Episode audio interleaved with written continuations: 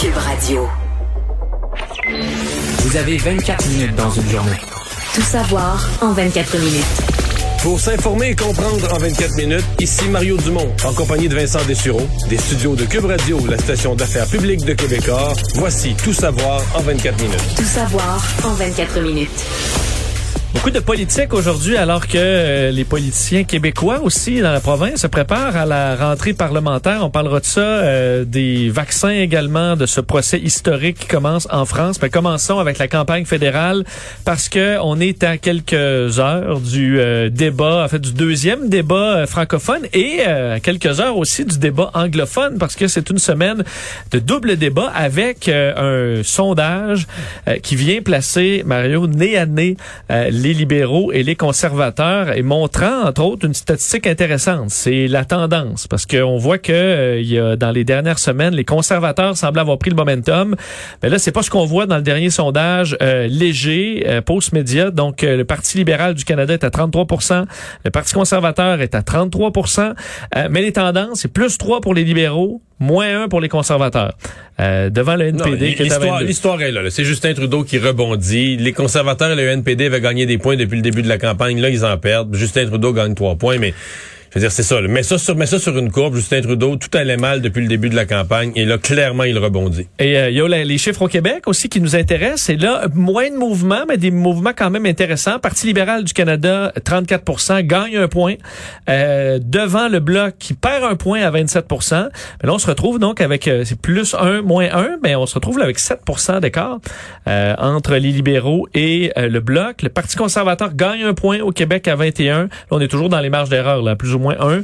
Euh, NPD à 12. Euh, le Parti euh, populaire est à 3. Euh, faut on se change la place entre le Parti vert et le Parti populaire. L'un à 3, l'autre à 2. Mais pour le libéraux, les libéraux, c'est une rafale de bonnes nouvelles. Parce que même au Québec, ils peuvent dire le seul endroit où il y a eu à date le face-à-face, donc le seul endroit où il y a eu une espèce de débat, ben ça a agrandi l'écart. Donc M. Trudeau, là, a agrandi l'écart. Euh, il est dans... Et juste pour rappeler aux gens, je sais que c'est une mathématique compliquée, les gens disent comment ça se fait là? C'est 33-33. Comment ça se fait que tu nous annonces qu'avec ça, les libéraux gagnent? Ils ont le vote mieux distribué. Ils ont le vote mieux distribué parce que dans un, c'est la même chose que les libéraux du Québec qui gagnaient avec des majorités de 20 000 dans Darcy McGee dans l'West Island. C'est juste un comté. Fait que les conservateurs ont le même problème. ils gagnent à l'Alberta avec une majorité de fous. Fait que ça fait beaucoup, beaucoup, beaucoup de votes. Puis en pourcentage ou en nombre, beaucoup de votes. Mais c'est toujours juste un siège. Alors que si, mettons, dans la banlieue de Toronto, les libéraux gagnent des sièges, ils gagnent toutes par 2-3% Toutes serrées, mais ils gagnent toutes. Fait qu'ils ont 34% puis l'adversaire le plus proche a 32, puis tu gagnes, tu gagnes, tu gagnes. En nombre de votes, c'est pas tant que ça, mais c'est des sièges, des sièges, des sièges. Donc tu l'as bien dit, les sièges sont mieux, les votes sont mieux distribués pour générer des sièges. Donc pour prendre le pouvoir à l'échelle du Canada, moi mon calcul, c'est faut que les conservateurs aient 3 à 4 points d'avance. Ce qu'ils avaient dans le dernier léger, 4 points d'avance. Mais là, avec un retour à du Mais moi, moi mon feeling, là, je l'ai dit ce matin à LCN, mon feeling, si tu fais l'élection, là, à ce moment-ci, tu prends pas la rue, tu fais l'élection, oui. as tout fait ça pour rien.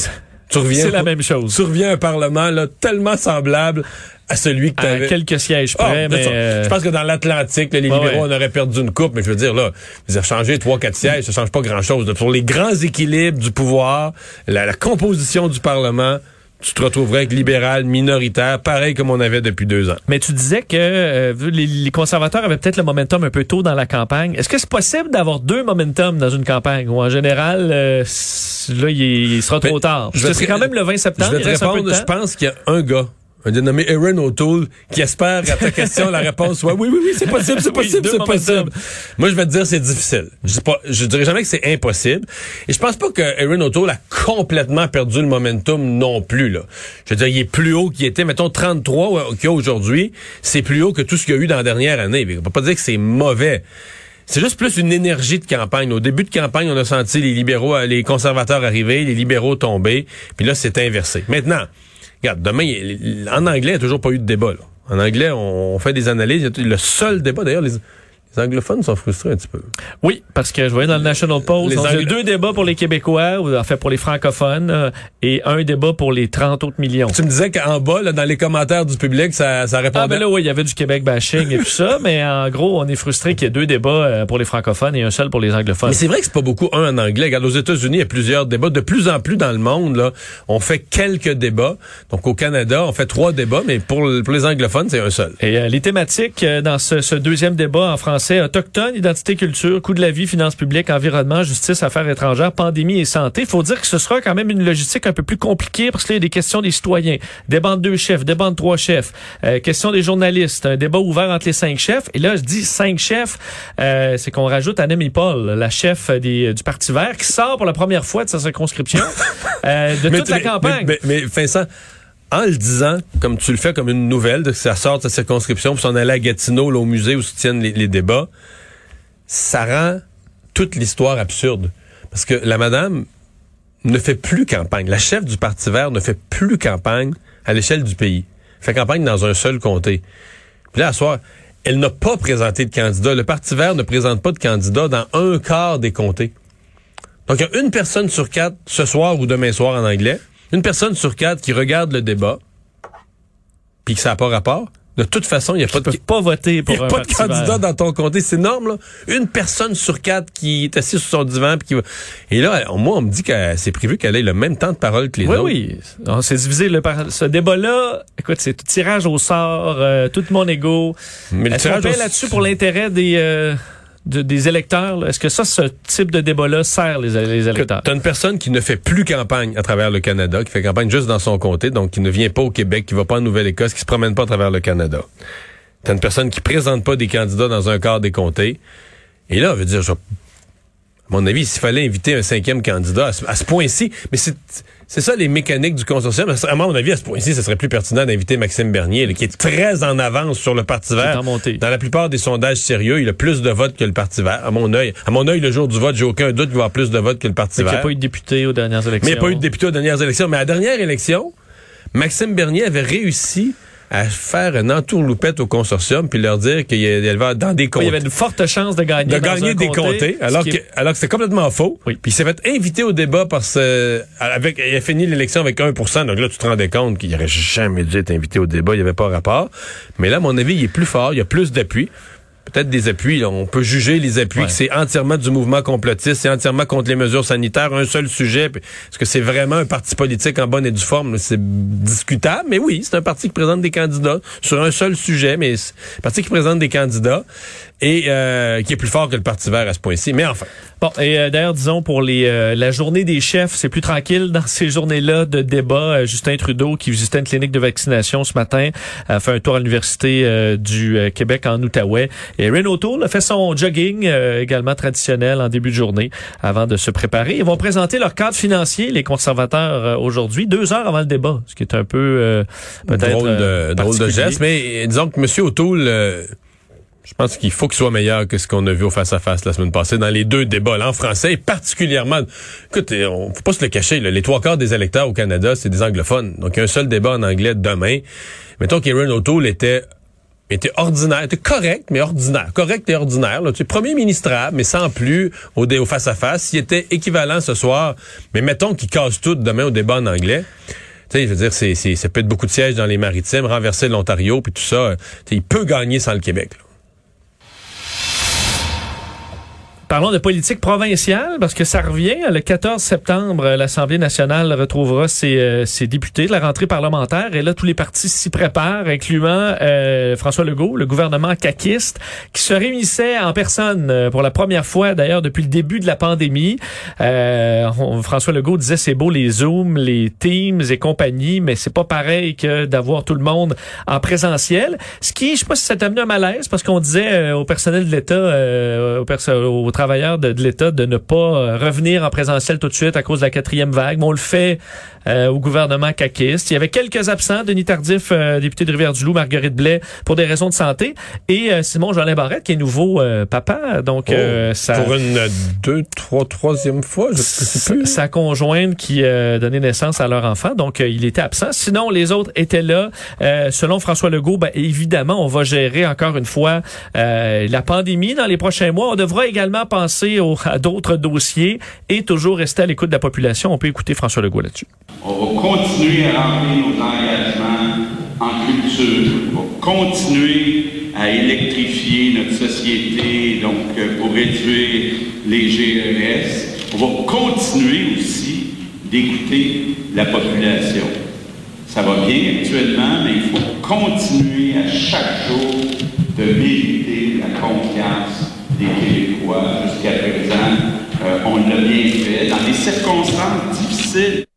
Donc, il va continuer un peu comme euh, c'est le terme de Justin Trudeau généralement, il va continuer, mais ça a été repris par François Legault euh, aujourd'hui. Parlons des libéraux, parce que les libéraux ont fait jaser pas mal. Euh, réunis en caucus à Orford, en Estrie, on questionne, alors que les, bon, les libéraux sont pas nécessairement plus haut des sondages, qui va rester dans les grosses pointures des libéraux? Il y a des questions sur Carlos Leitao, sur Hélène David, Christine Saint-Pierre, qui sont en réflexion. Pierre Arcan aussi, qui dit c'est des réflexions qu'on entame. Ajoutons, Barrette. Oui, ben c'est ça. En janvier, février, on dit on arrivera à nos, nos questionnements. Et Gaétan Barrette, c'est lui qui a fait jaser aujourd'hui le plus parce que questionné à savoir s'il pouvait souhaiter reprendre le ministère de la Santé il a dit, je vais vous le dire très formellement, la réponse c'est oui, c'est mon souhait le plus profond qui va peut-être rester un souhait. Euh, je vais faire entendre d'ailleurs parce qu'il était questionné Gaëtan Barrette sur plusieurs sujets aujourd'hui là-dessus, mais aussi sur son rôle dans un peu la débâcle dans le milieu de la santé, dans les CHSLD et compagnie. Euh, bon, se, dit que c'est la faute entre autres des plusieurs précédents gouvernements, là, se donne pas le blâme. Euh, et vous allez entendre la réponse de Dominique Anglade. Est-ce que Gaëtan Barrette pourrait être votre homme comme président, comme ministre de la Santé dans un futur gouvernement libéral. Est-ce qu'elle a fermé la porte? C'est une réponse très courte, à vous de juger. Pour ce qui s'est passé pendant la crise, non, parce qu'on ne juge pas un système en fonction de ce qui se passe dans une crise. Ben, je dois vous avouer que l'opposition, c'est pas comme être au pouvoir. Je vous fais cet aveu-là. Alors, euh, le pouvoir, ça a un sens. Le mot pouvoir signifie qu'on peut poser des gestes qui ont un effet direct. Nous avons euh, une excellente porte-parole qui s'appelle Marie Montpetit à la santé. Hmm. C'est tout. non, mais là, tout le monde a interprété que Gaétan Barrette ne sera plus ministre de la Santé. C'est non. Mais est-ce que ça va l'amener à ne pas se présenter? Parce qu'il est en réflexion, puis il disait en opposition, c'est pas nécessairement ce qu'il y a de plus fun. Mais, moi, mon point, c'est que dans ceux que tu as nommés, les vétérans libéraux, soit dit en passant, c'est tout c'est vrai au PQ avec les Véronique Yvon, euh, Pascal Bérubé. tout ce monde-là va avoir une réflexion pour se représenter ou pas. Euh, L'Hystério chez les libéraux l'a déjà annoncé qu'elle euh, qu'elle quitte. Et moi, mettons que les libéraux, sur quoi, t'en as nommé six, là? Oui. Ben, sur ces six-là, c'est mettons, la moitié, là, trois sur six. Si, si tous ne se représentent pas, Gaétan Barrette, Pierre Arcan, Christine Saint-Pierre. Catherine Ville. Euh, là, je vais dire, ouais. Ça, ça, ça, c'est un gros, ça dépouille l'expérience. Mais mettons que la moitié se représente pas. Moi, comme analyste, je ne veux pas dire que c'est la fin du monde pour les libéraux, je vais dire que c'est un renouvellement normal. Des gens qui sont là depuis longtemps, qui ont connu une décennie, qui ont été ministres dans le passé, ben ils sont d'abord ils ont avancé en âge, là, ils sont ils sont peut-être fatigués, ils ont donné, ils ont donné un coup de collier, puis là ils se retirent, puis ils vont être remplacés par des. En fait, ce qu'on va analyser, c'est par qui sont-ils remplacés? Est-ce que le Parti libéral, c'est ceux qui s'y sont remplacés toutes par des inconnus, le militant quelconque qu'on voit pour la première fois. Là, ça va montrer un affaiblissement de la capacité de recruter du parti. Mais si le parti recrute... Ils sont remplacés par des par des jeunes euh, dynamiques euh, qui ont un beau CV, qui ont fait plein d'affaires, ben, on va dire, c'est le, le, je dirais, c'est la normalité de la vie. Et même chose, euh, même chose au Parti québécois.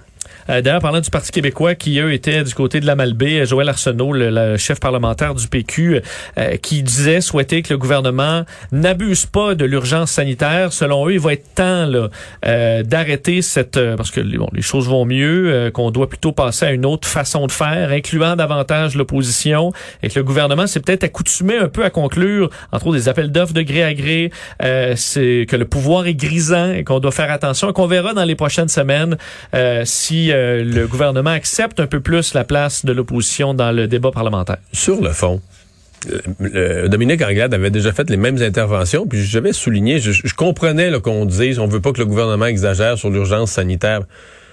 Mais dans le grand public, là, j'ai l'imp- j'ai l'impression que personne sait. là. C'est une intervention, c'est un coup d'épée dans l'eau. euh, Il y a une situation sanitaire, les gens le savent, de dire que c'est plus l'urgence au sens de la loi, puis tout ça, j'ai l'impression que... Ben, ce qu'il propose, entre autres, c'est une loi transitoire qui permettrait de garder un certain nombre de, de, de décrets euh, qui, qui peuvent Hmm. faciliter les choses sans être dans un plein pouvoir.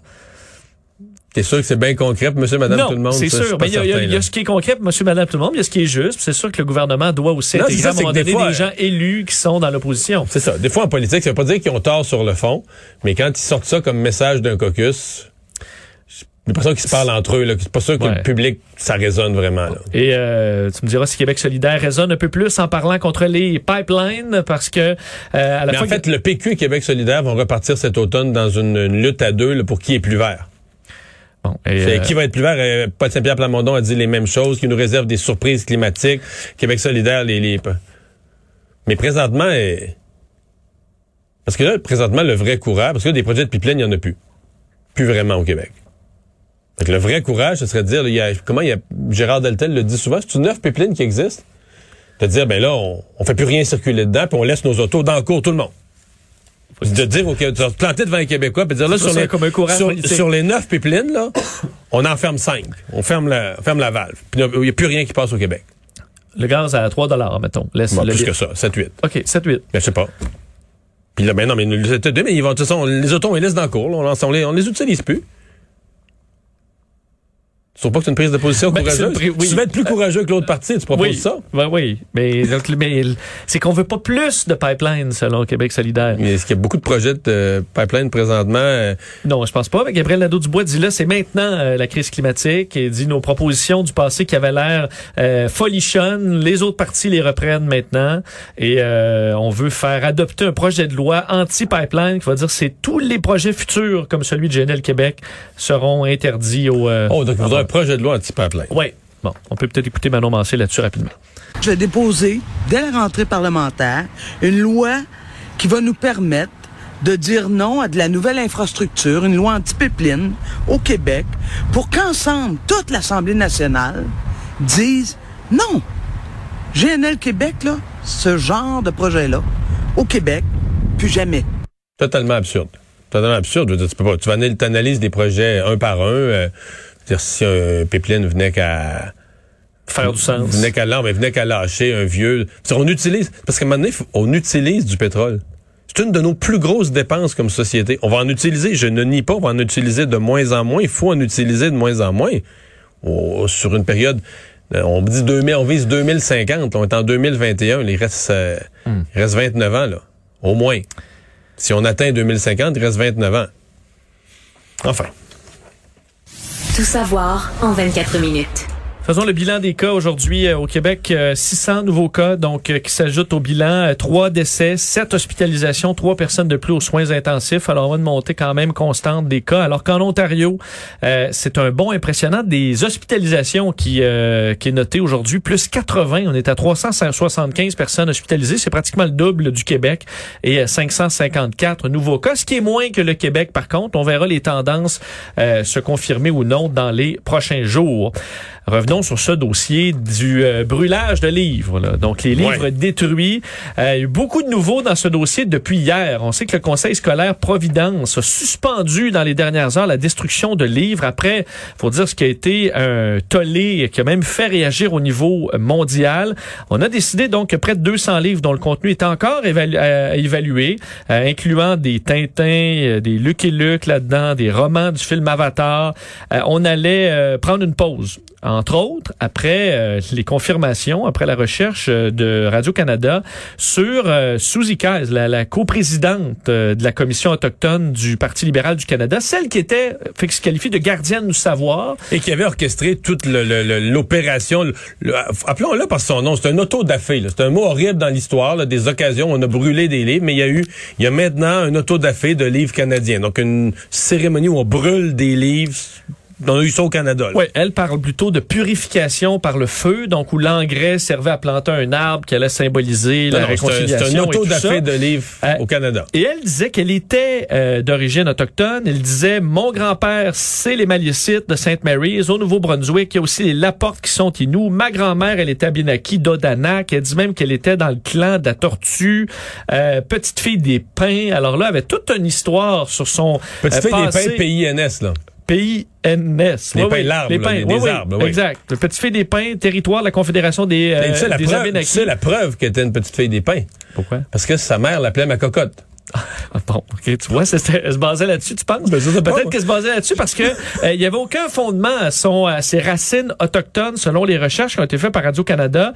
Euh, D'ailleurs, les gens de la Société de généalogie dit elle en beurre épais.